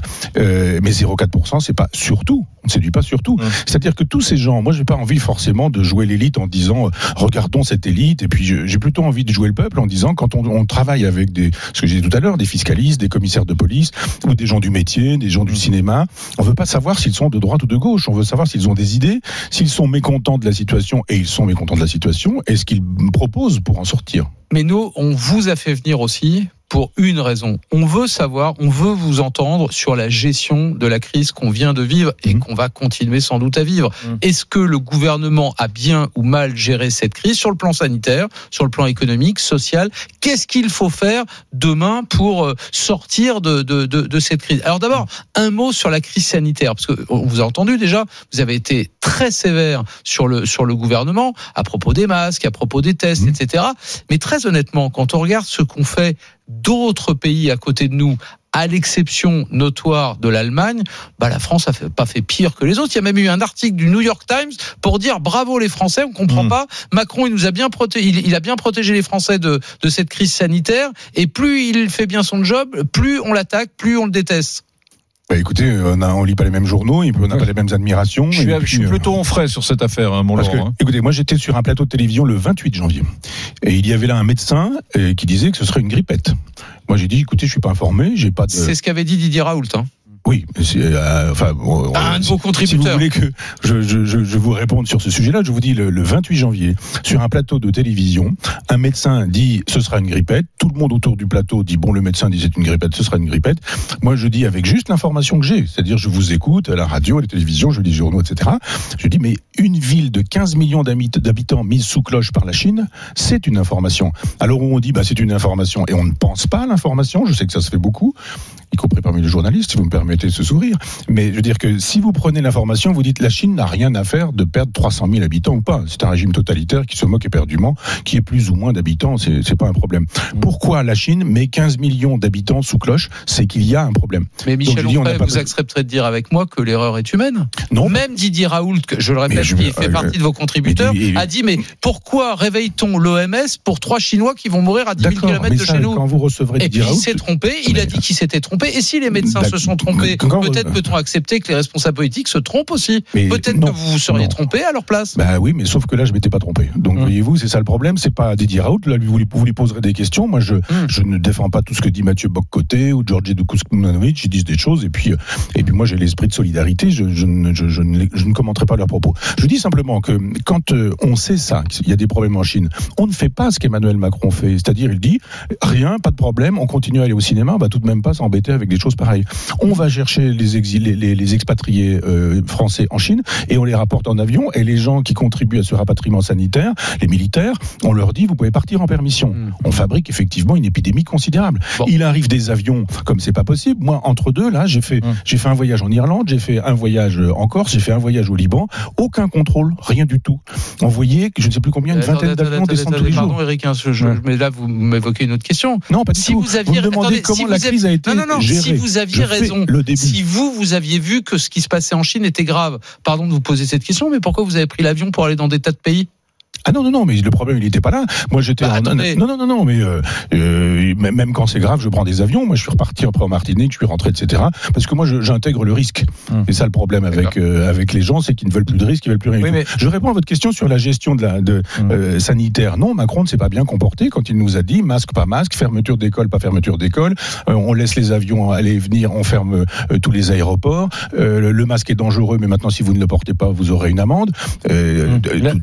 Eh, eh, eh, je, vous écoute, euh, Michel Onfray, et, je sais que là, il y a une analogie intéressante, c'est qu'à travers cette crise que nous avons traversée, qui nous a vraiment tous marqués, touchés, fait souffrir collectivement, nous avons eu peur aussi, il faudra un jour qu'on parle de cette peur collective, euh, vous, plaquez en gros votre lecture de la société française et, du monde d'ailleurs, euh, avec des choses qui vous tiennent à cœur, en particulier cette mondialisation que vous n'aimez pas. Mais, mais au fond, quand on regarde les choses de près, ce Macron qu'on taxe d'être un néolibéral, un ultralibéral, au fond, la France a été l'État le plus social dans cette euh, affaire, celui qui a le plus soutenu ses salariés, ses entreprises, avec une préoccupation, un souci extraordinaire que, que, que, que, que toutes les populations du monde ont, ont jalousé. En réalité, votre Macron euh, libéral, il a plutôt été jacobin, et, et, et, finalement... peux pas dire. euh, on peut être jacobin et libéral. Hein. euh, pas- que- Enfin, euh, 12 nous millions de salariés au chômage partiel, c'est pas très libéral. hein. Non mais je, veux dire, je, je trouve extraordinaire que vous soyez devenu souverainiste. Ouais. C'est formidable. Moi, Moi, j'adore, j'adore. Là, vous êtes en train de dire la France ceci, la France cela, la France Ouais. a fait ceci, la France a fait cela, Ouais. mais pas l'Europe. Ouais. Donc ça fait des années qu'on nous dit de moins en moins de France et de plus en plus d'Europe. Mm. Et puis là, on a un pépin. Il se passe quoi? L'Europe, elle disparaît. Mm. La- la- la- la- les États, le- le- euh, l'Allemagne fait son truc dans son coin. Les Italiens, on les laisse tomber. On voit arriver euh, des Russes, par exemple, ou des Cubains Mm. euh, en Italie. On se dit mais qu'est-ce que c'est que cette Europe? Donc le souverainisme dont tout le monde nous dit depuis 20 ans que c'est un gros mot, que c'est une grossièreté, que c'est une insulte, que c'est méprisable, que c'est méprisant, etc. Et bien d'un seul coup, tout le monde devient souverainiste. Et on dit ah mais il a été formidable notre chef de l'État. Il a été anti-européen, il a été anti-maastrichtien. Il a repris les, les, les, les- rênes en main en disant on va faire ceci, on va faire cela. Maintenant vous en parlez comme si c'était passé cette aventure, mais on en parlera quand ce sera vraiment passé. Et ce sera passé dans un an ou deux, si tant est que l'épidémie disparaisse. Je pense simplement que la gestion de la crise, on verra ce que c'est plus tard. Mm. Quand tout le monde aura repris, quand on verra les, les dépôts de bilan, les faillites, les suicides, je ne parle pas de ce dont vous avez parlé un petit peu tout à l'heure, c'est-à-dire de, des souffrances des gens qui, vont divorcer, qui vont, euh, il y, y aura probablement eu des coups, des mauvais traitements pour les enfants, des enfants qu'on n'a pas emmenés à l'école parce qu'encore aujourd'hui on estime qu'ils n'ont pas besoin d'aller à l'école. Je pense que le temps du bilan n'est pas encore venu. Vous savez quoi Je vais vous répondre et sur le, le temps du bilan et sur euh, ce que vous avez dit à l'instant sur l'Union européenne. Mais d'abord, je voudrais qu'on aille au 32-16. C'est parti. RMC, Brunet-Neumann. 32-16. Et nous accueillons à Toulouse, hein, il a fait le 32-16 pour échanger euh, avec Michel Onfray. Il s'appelle Florian, il a 35 ans. Salut Florian. Bonjour Eric, euh, bonjour Laurent, bonjour Monsieur Onfray. Bonjour. Hum, On t'écoute. Euh, non, en fait, moi, je, je- j'appelais pour par rapport euh, déjà à la gestion de la crise. Je, je trouve ça un peu sévère euh, de dire que le gouvernement ou la France en général a vraiment mal géré cette crise. Moi, je suis à l'hôpital. Je veux savoir que les, euh, les hôpitaux et donc euh, via euh, les gouvernements, les ARS, etc., se sont euh, euh, ont réagi assez rapidement finalement. Euh, même s'il y a eu des couacs au début, notamment sur les masques, j'avoue, et sur les tests, on a quand même été assez efficace à l'hôpital sur la gestion. Ouais, L'hôpital, oui, mais peu de collaboration avec la médecine de ville, tu sais bien. Les, les, les cliniques privées, 60% de l'hospitalisation en France, de la chirurgie, hein, les cliniques privées euh, qu'on n'a pas voulu mettre dans la boucle tout de suite. Euh, on a préféré faire des grands transferts sanitaires de ville à ville, de l'Est à Nantes, à Bordeaux, alors qu'il y avait souvent le, à 100 mètres de l'hôpital une clinique privée avec euh, 50 respirateurs.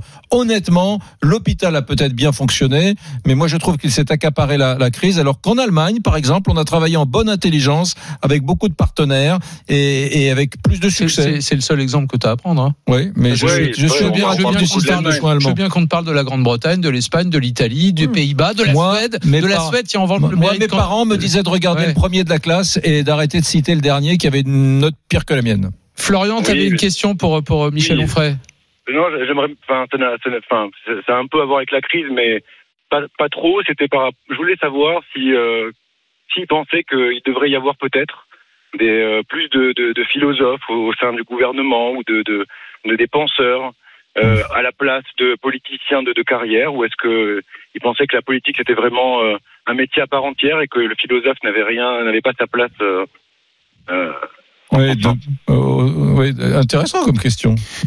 Oui, moi je crois pas qu'être philosophe ce soit une garantie d'être un homme bien, un homme ou une femme bien ou quelqu'un de bien. Je pense que c'est pas une garantie. On peut pas dire euh, les philosophes euh, savent mieux, voient mieux, voient plus loin ou je ne sais quoi.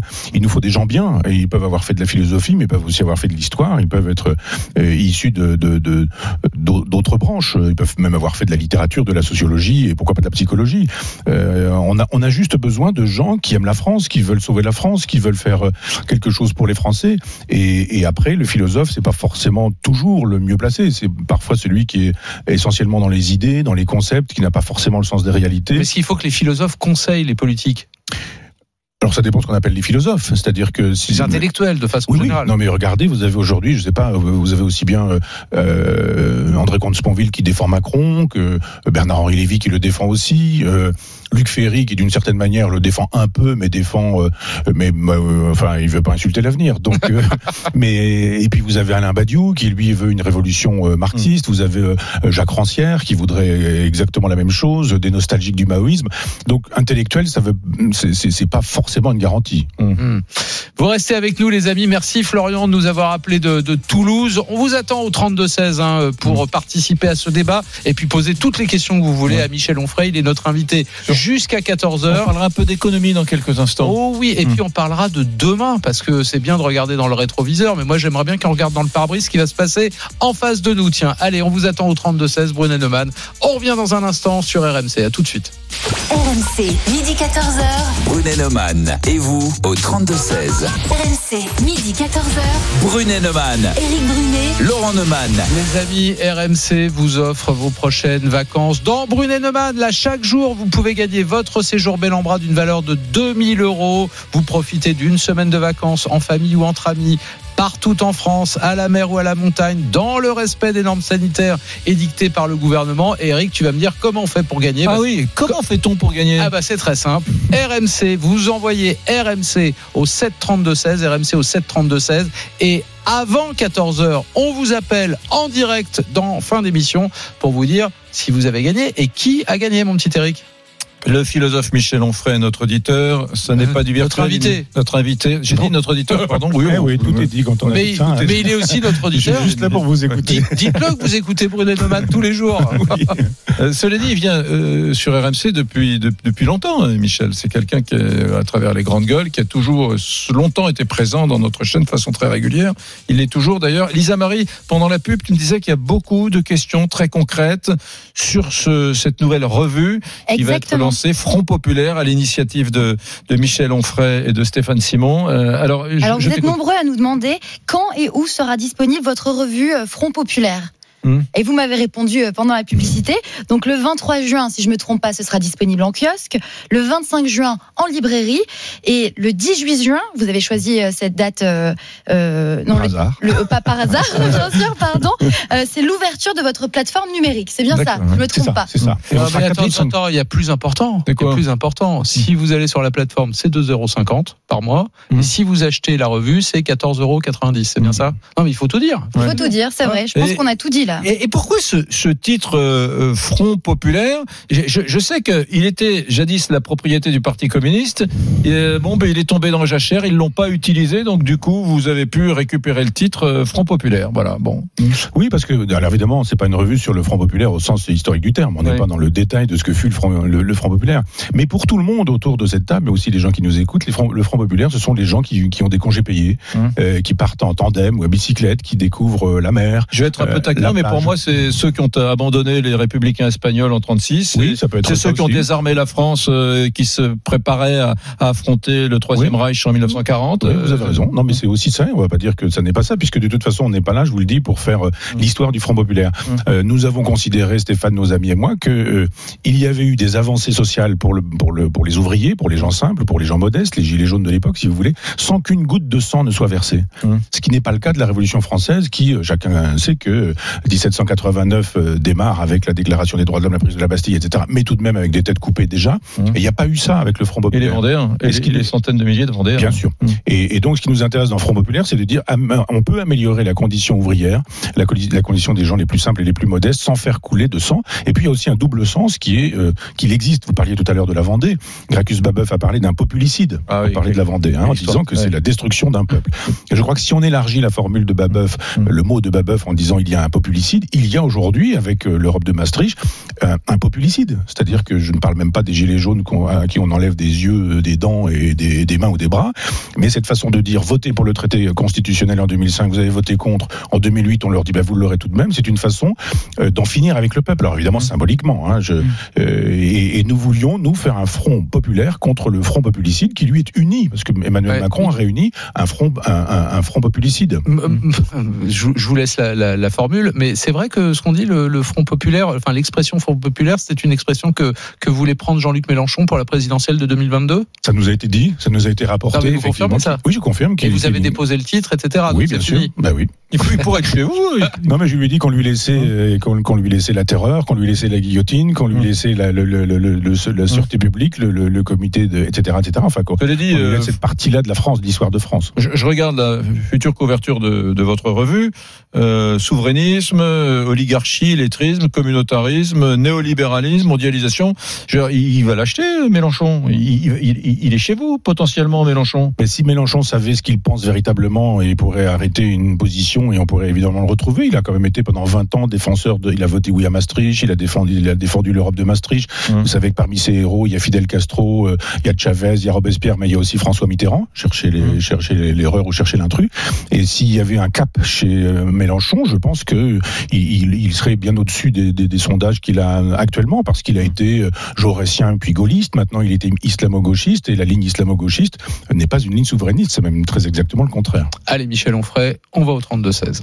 RMC, Brunet-Neumann. 32-16. Et on accueille Jean-Claude qui nous appelle des Ulysses dans l'Essonne. Bonjour Jean-Claude. Salut Jean-Claude. Oui, oui, bonjour l'équipe, euh, monsieur Bonjour. Onfray, bonjour. Bonjour. Bonjour Michel Onfray. Bonjour. Bienvenue sur RMC. Je crois que tu avais une question pour Michel Onfray. Tout à fait. Déjà, je voulais lui dire euh, bah, euh, que je l'ai découvert un peu sur le tard par ses conférences. hein. et c'est quelqu'un de très audible. Il suffit simplement de bah, d'écouter. Bon, ça c'est la première chose. Euh, la question, ce que je voulais poser à Monsieur Onfray, hein, euh, que j'estime au niveau philosophie et au niveau de ses idées, je trouve que c'est très bien. Moi, je trouve que c'est très bien euh, ce qu'il est en train de créer. Par contre, concrètement, et ça, euh, bon, c'est pas la question qui fâche, Monsieur Onfray, mais économiquement parlant, pour des gens comme nous, hein, euh, qui écoutons, qui entendons votre philosophie, qui entendons votre façon de, de penser, de voir les choses, économiquement, qu'est-ce que c'est que le souverainisme? C'est-à-dire, je, je, je, je creuse un peu ma question.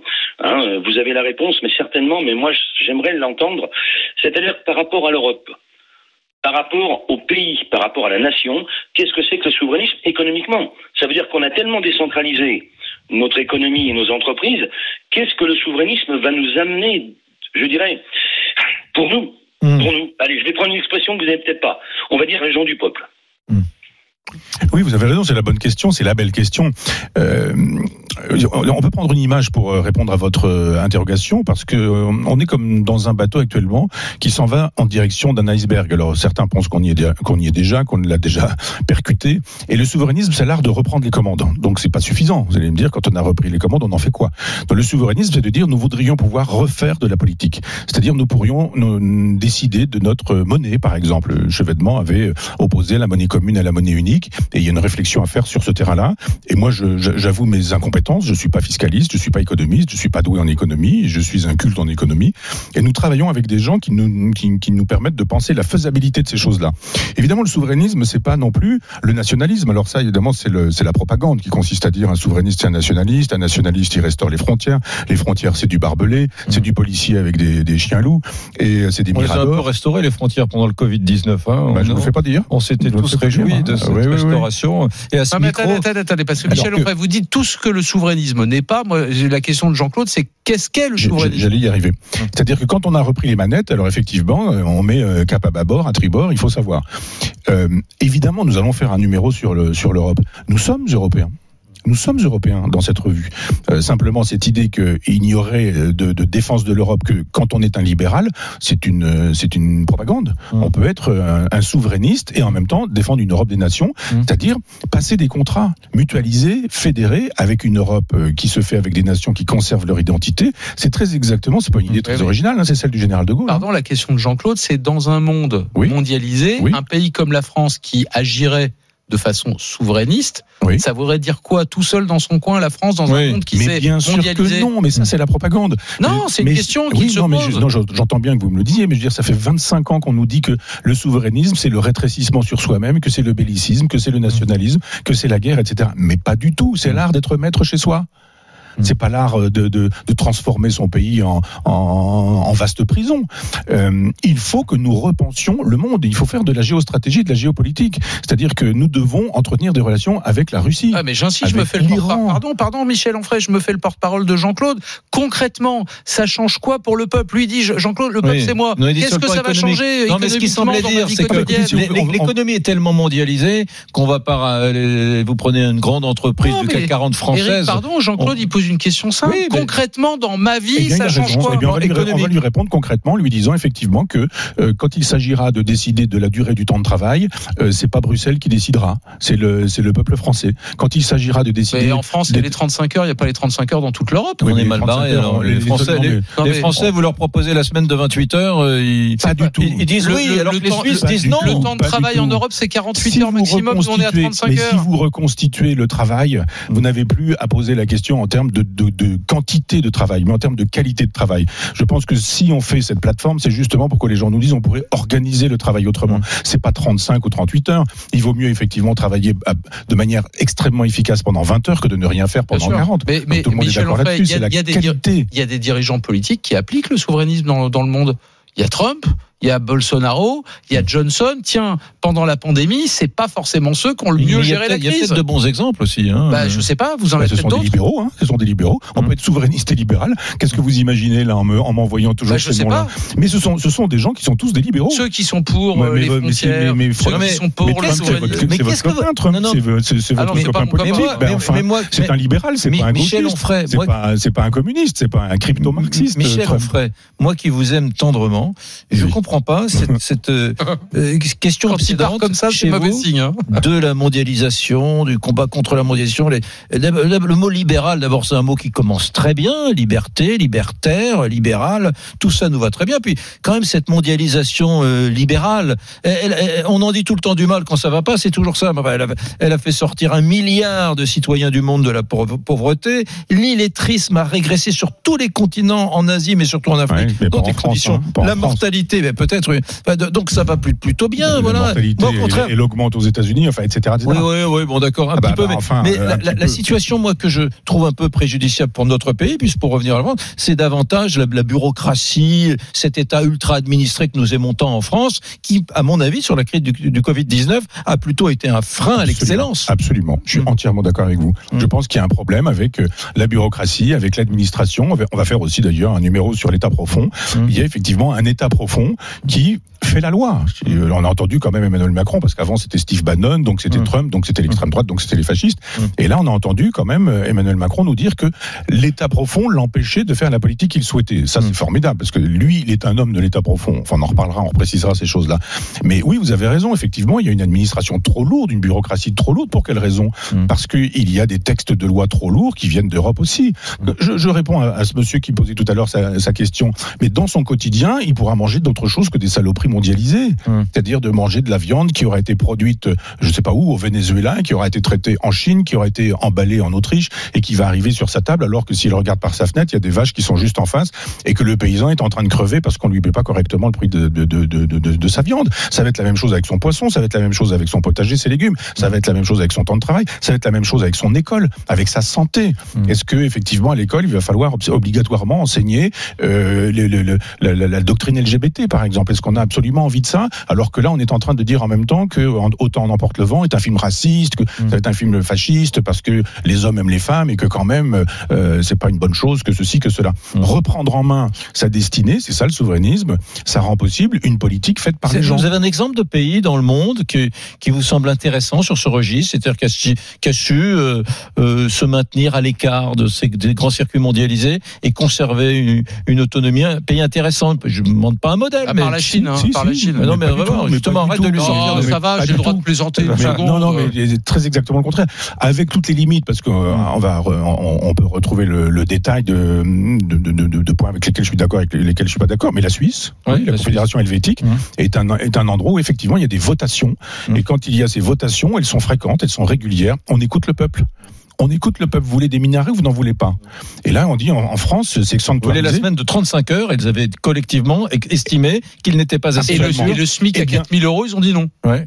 Eh bien, parce que effectivement, il y a une éducation, j'allais dire nationale. Il y a une éducation. Grande maturité démocratique. Mais bien sûr, et c'est pourquoi nous on est dans. Il y a une expression chez Proudhon qui s'appelle la démopédie, l'éducation du peuple. Si vous éduquez le peuple, le peuple, que vous ne le méprisez pas, que vous ne l'agressez pas, que vous ne lui envoyez pas la police, la gendarmerie, etc., et que vous lui expliquez qu'il faut faire des efforts, qu'en contrepartie l'État fera des efforts aussi, c'est-à-dire repasser un contrat social, eh bien on est capable de remobiliser tout un peuple.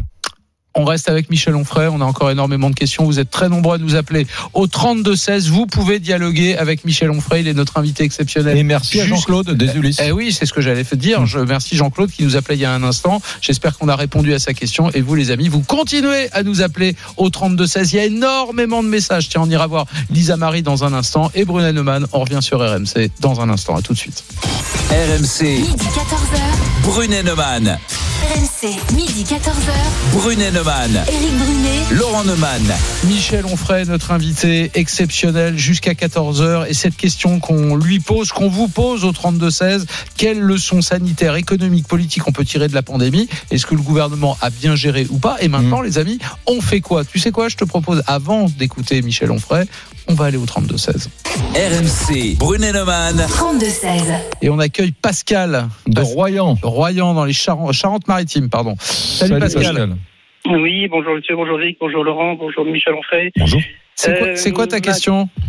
Ma question, c'est euh, Michel Onfray, on- on- votre, votre mouvement Front Populaire va, va marcher, c'est évident. Euh, Est-ce qu'au bout du compte, vous allez trouver un candidat en 2022 que vous allez valider, légitimer et soutenir? Hmm. Euh, Parce que vous y allez, je sais que ça vous emballe pas. Mais euh, est-ce que quelqu'un va trouver grâce à vos yeux? Est-ce que vous seriez prêt à vous engager derrière un candidat en 2022 avec votre mouvement? Oui, parce que c'est un projet politique quand même. C'est un peu les, les gens qui vont s'abonner à votre revue qui sort à la fin du mois Front Populaire. C'est un peu vos marcheurs à vous. Vous marchez pour qui? Pourquoi? Pour des idées. Et, et en même temps moi ce que je souhaite c'est qu'il y ait un candidat qui porte euh, qui porte le peuple aux, aux prochaines présidentielles. Donc au départ avec Stéphane on a déma- démarré ça vraiment euh, tous les deux avec euh, avec quelques amis de, de Télé Paris vraiment euh, sans subvention. On n'a pas demandé de subvention parce qu'on a envie d'être cohérent. Et puis euh, c'est devenu un succès. Donc le succès oblige. Donc on a effectivement aujourd'hui on dispose d'abonnements. Donc on dispose euh, d'argent. Et on se dit avec cet argent on va pas partir aux îles Caïmans et on va pas non plus euh, euh, acheter cigarettes, whisky et petites pépées, dit, eh bien, on va pouvoir faire des choses plus intéressantes encore. Mhm. Donc, cette plateforme, c'est l'occasion, je disais tout à l'heure, de faire des, un cahier de doléances, des états généraux et de, de fabriquer un programme. Donc il n'y a pas, il y a pas, pour répondre à la question de Pascal, il n'y a pas, à l'heure où on se parle dans le paysage politique, Non. médiatique, intellectuel, euh, euh, etc., une personnalité, un personnage qui correspondrait aux idées que vous, Michel Onfray, vous défendrez. Pas du tout, aucune personne. D'où la que- question que plein de gens se posent, mais pourquoi vous n'y allez pas vous-même? Mais parce que je n'ai pas les compétences, j'ai pas le goût, j'ai pas le talent, j'ai pas l'intérêt, j'ai pas les connaissances, j'ai pas, je, je- je suis aussi philosophe d'une certaine manière. Et modeste, donc. plus, non, non, Parce que le ça, nombre mais- de gens, le nombre de gens qui n'ayant pas les compétences, le talent, etc., Oui. se voient quand À même qui tu candidat. penses Ah bah je peux te faire la liste, elle est longue. Hein. moi, vous savez, je tu veux qu'on pa- je- parle de Bigard Tu veux qu'on parle Ah bah de Attends, ouais. je peux je peux te faire la liste. Hein. Mais moi, je cuisine, je fais mon marché régulièrement, je fais mes courses et je veux pouvoir continuer à vivre comme ça. Mm. Et ça n'est plus possible, ça n'est plus pensable. Donc ma liberté, il n'y a rien de plus précieux pour moi, donc il n'est pas question d'y aller. Simplement, si des gens sont capables de porter ce projet-là et, et que euh, ils ont envie d'y aller, ben on en parlera le moment venu. Mm. Mais je, je trouve intéressant d'avoir des commissaires de police ou des policiers qui nous disent on a envie de travailler avec vous, ou d'avoir des fiscalistes et des juristes qui nous disent on va on va travailler avec vous. Je vous rappelle quand même que la Constitution de 58 nous dit que le- la démocratie c'est le pouvoir du peuple par le peuple pour le peuple, Mm. et nous sommes tout bêtement sur ce sur cette ligne-là. Hum. Il y a beaucoup de gens qui vous disent, euh, Michel Onfray, euh, on voit bien euh, contre quoi il se bat. Hein, il se bat contre la mondialisation, le cosmopolitisme, l'islam, en tout cas dans certaines de ses versions, euh, l'Union européenne, l'immigration, le libéralisme. Je parle Mm. pas de l'ultralibéralisme, les médias même. Vous tapez à bras raccourcis sur les médias. Mais euh, il défend quoi, Michel Onfray Non, je défends- On voit je- ce qu'il attaque. Qu'est-ce mais qu'il aime Mais qu'est-ce qu'il aime Les circuits courts. Alors d'abord, d'abord quand vous dites que j'attaque l'immigration, c'est pas vrai. Quand vous dites que j'attaque l'islam, c'est pas vrai. Non, Ah non, mais c'est quand même euh, c'est quand même violent de dire une chose pareille. Euh, je, je suis pour l'immigration. Je dis qu'elle doit être choisie et contrôlée. C'est pas être contre Comment l'immigration. on choisit l'immigration? Eh ben, on fait de telle sorte qu'on accepte les gens qui désirent la France, qui ont envie d'être en France parce que ils aiment la France. Bah, par Les gens- exemple, en France, il y a 60 000 étudiants étrangers. On les garde Oui, ou on bah, les garde bien. pas Bah, bien sûr Ceux-là, on les garde. Très bien. bien sûr qu'on les garde. le, tout- le regroupement familial, c'est à peu près 40 000 personnes par an. On les garde ou pas, ceux-là On supprime le regroupement après, familial? il faut que le- le- la, France soit capable de dire voici les conditions d'acceptation euh, de, euh, de, de- de- du fait que vous puissiez devenir français. Donc si tout à exactement le peuple, via ses représentants, dit euh, ça y est, on a atteint un seuil, il y a trop d'immigrés, le regroupement familial, on l'arrête. Bah oui, pourquoi pas dire, Pourquoi le, le peuple n'a pas le droit de donner Sur son le plan des droits humains, c'est compliqué non, non, à je- défendre. les hein. droits humains, il y a aussi, vous savez, les droits des gens qui disent, mais nous, on n'a rien. Moi, je vais dans, je- je- dans mon village natal, il y a des gens qui disent, nous, on n'a rien du tout. Les projets, les plans, etc. Si on est un gamin pauvre, si on est un fils de pauvre, si on est un enfant de classe modeste, si on est paysan, si on est épicier dans un village, Chambois, mon village natal, je vois bien, les gens disent, mais l'État ne fait rien pour nous. Ils ont fermé l'école, ils ont fermé la mairie. Ils Ah, ont... c'est vrai, ça Bah c'est oui, vrai. Vous allez un petit peu plus loin, on dit, ah, bah, ils ont fermé la maternité, Non, etc. mais c'est- ça, c'est la faute des Alors, libéraux non, et mais des amis d'Éric Brunet. non, non, on, veut, on veut moins de services publics. Mais Bah, si, voilà écoutez, si- non, non, Bah, si, service on a- public non, qui non, marche. Je reprends sur cette question du regroupement familial. Si on a l'argent qui permet de sauver les petites écoles, les petites, euh, les, les- les- les- les petits villages, etc., etc., eh bien, allons-y pour le regroupement familial aussi. Vous le savez très bien, vous avez un budget personnel chez vous. Vous pouvez pas aller au-delà de votre budget. Vous n'allez pas vous dire, tiens, je vais m'acheter un jet privé. Je sais pas, je connais pas l'état de en, votre gros, en fortune. gros, si je résume, c'est on commence par s'occuper de nous avant de s'occuper des Bah, autres. ça me paraît un truc Vous un êtes- peu étonnant qu'on puisse dire on va commencer par s'occuper des autres parce que c'est ça le problème. L'alternative, c'est pas on s'occupe de tout le monde, ça Hum. c'est trop gentil, c'est c'est c'est c'est des c'est les bisounours. Il y a un moment donné où vous c'est pareil. C'est-à-dire votre budget c'est d'abord pour vous. Si vous n'allez Je pas vous pousse un peu. Hein. Non, ce que, vous bien, mais dites, vous ce que vous dites, c'est pas loin Non. de la préférence nationale. hein. mais oui, mais Mais alors c'est- Et alors c'est quoi la préférence Bah, nationale parce si que c'est là où je voulais souverainisme vous emmener. Eh ben le oui. souverainisme et la Oui, préférence oui, nationale, ça se la- préférence c'est- nationale, elle, elle existe dans les faits, puisque constitutionnellement, un Français a plus de droits en France qu'un qu'un Tchèque et qu'un qu'un Uruguayen. Euh, Et pourquoi, par exemple, les, défenseurs de Maastricht seraient pour la préférence européenne? C'est-à-dire la préférence européenne, c'est défendable, mais la préférence nationale, c'est pas défendable. Mmh. C'est normal que les gens qui paient des impôts soient prioritaires, qu'on ne dise pas aux gens vous avez payé des impôts, mais en même temps, il va falloir payer votre hospitalisation, il va falloir euh, faire de telle sorte que vous alliez aille- ailleurs à l'école. On va détruire tous les services euh, administratifs qui sont les services qui Mmh. normalement prennent, Mais-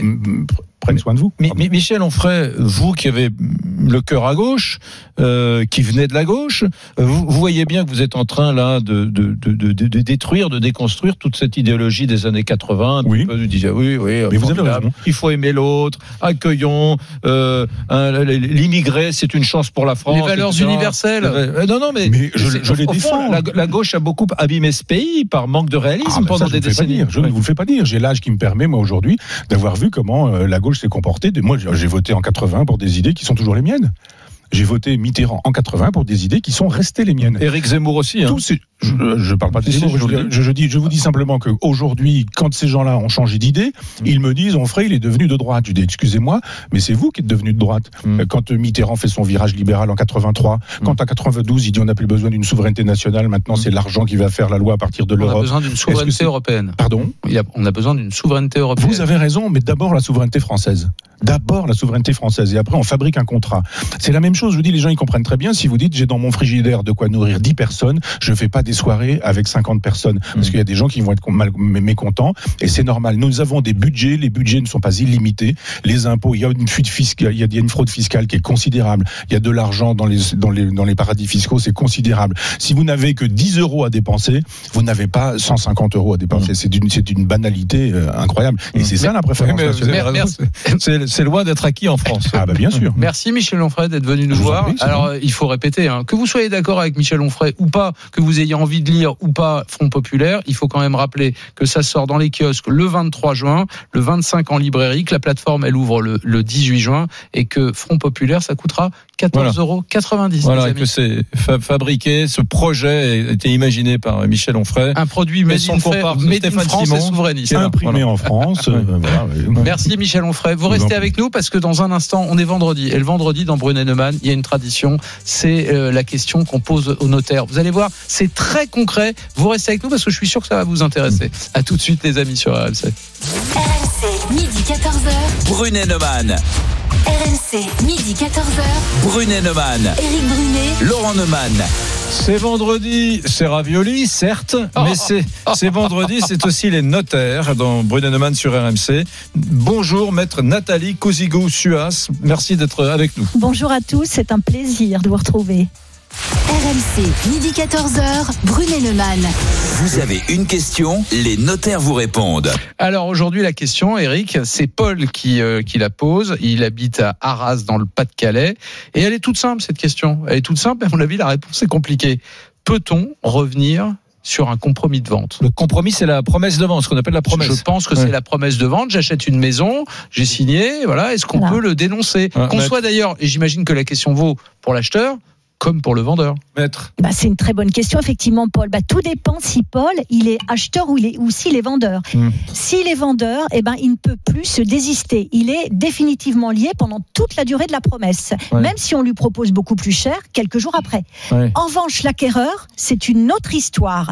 Parce que l'acquéreur, déjà, il bénéficie de ce qui s'appelle d'un délai de rétractation. Ouais. C'est-à-dire que dix jours après avoir signé, bah, il peut très bien dire, bah, en fait, j'ai signé d'une façon un peu inconsidérée, je ne veux plus acquérir. D'accord. Donc ça, l'acquéreur le peut seul. Dix jours après la promesse, mais enfin, le Exactement. compromis. Mais euh, bon, et trois et puis, semaines pardon, après, il y a des conditions après. suspensives. Il y a Non, non, non, non, Alors, non, non. bien sûr, Non, mais on nous demande un dépôt de garantie de, garantie, de 5 ou 10 du Alors, prix de- dans du bien ces cas-là, immobilier. dans ces cas-là, le, le prix, c'est le prix, le dépôt de garantie est immédiatement restitué. Ouais. Et le dépositaire, qu'il soit l'agent immobilier ou le notaire, a 21 jours obligatoire pour le restituer. D'accord. Et donc, ça ne coûte rien à l'acheteur. Donc ça, c'est si on se rétracte dans les 10 jours. Exactement. Bon, si au bout d'un mois, ma situation personnelle change, euh, je suis viré, j'avais prévu d'acheter un bien immobilier, je suis viré de mon boulot, je me dis, ouille, ouille, ouille, c'est très compliqué, Ben, finalement, j'achète pas. Alors, Mais le délai est passé. Alors, même si le délai n'est passé, et le délai est passé, alors comme vous, comme vous le dites justement, eh ben, il y a quand même des conditions dites suspensives.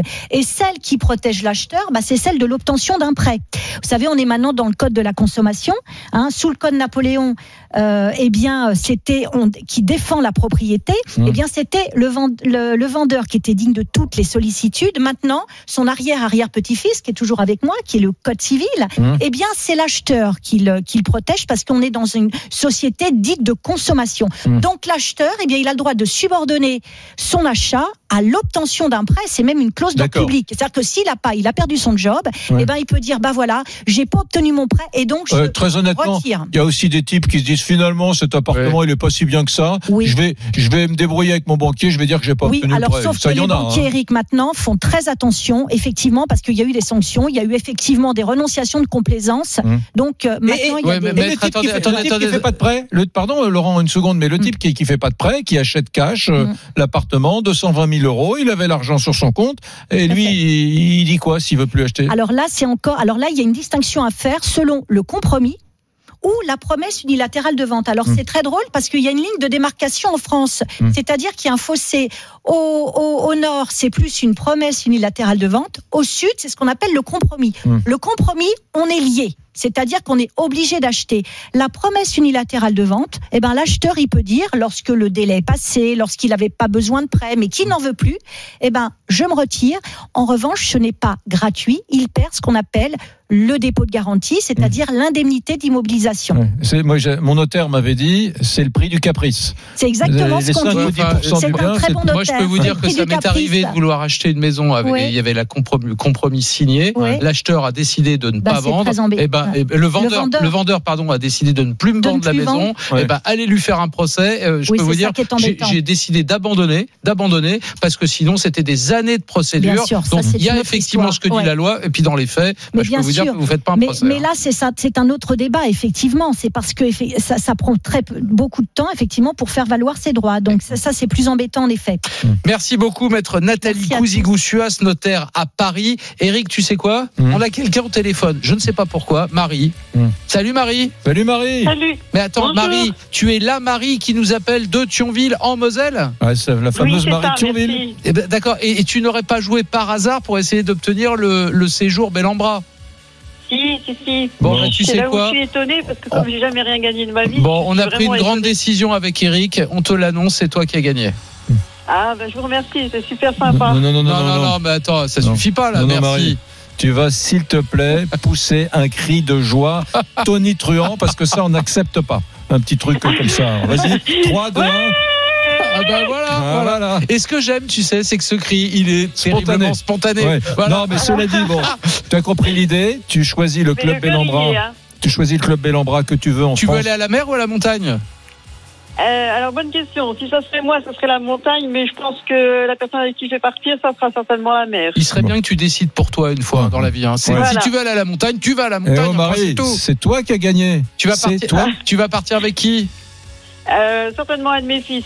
Hmm. D'accord. bah, c'est toi qui décides. hein. Attends, il n'y a pas de raison. Surtout Marie. bah, D'abord bravo, bravo. Et puis surtout, tu restes bien en ligne. On va prendre tes coordonnées dans un instant. Et le prochain gagnant, ce sera avec Rémi Barré. Vous continuez Et à jouer. Et merci à Michel Onfray parce que tout à l'heure tu l'as dit, restez avec nous, c'était une formule en l'air.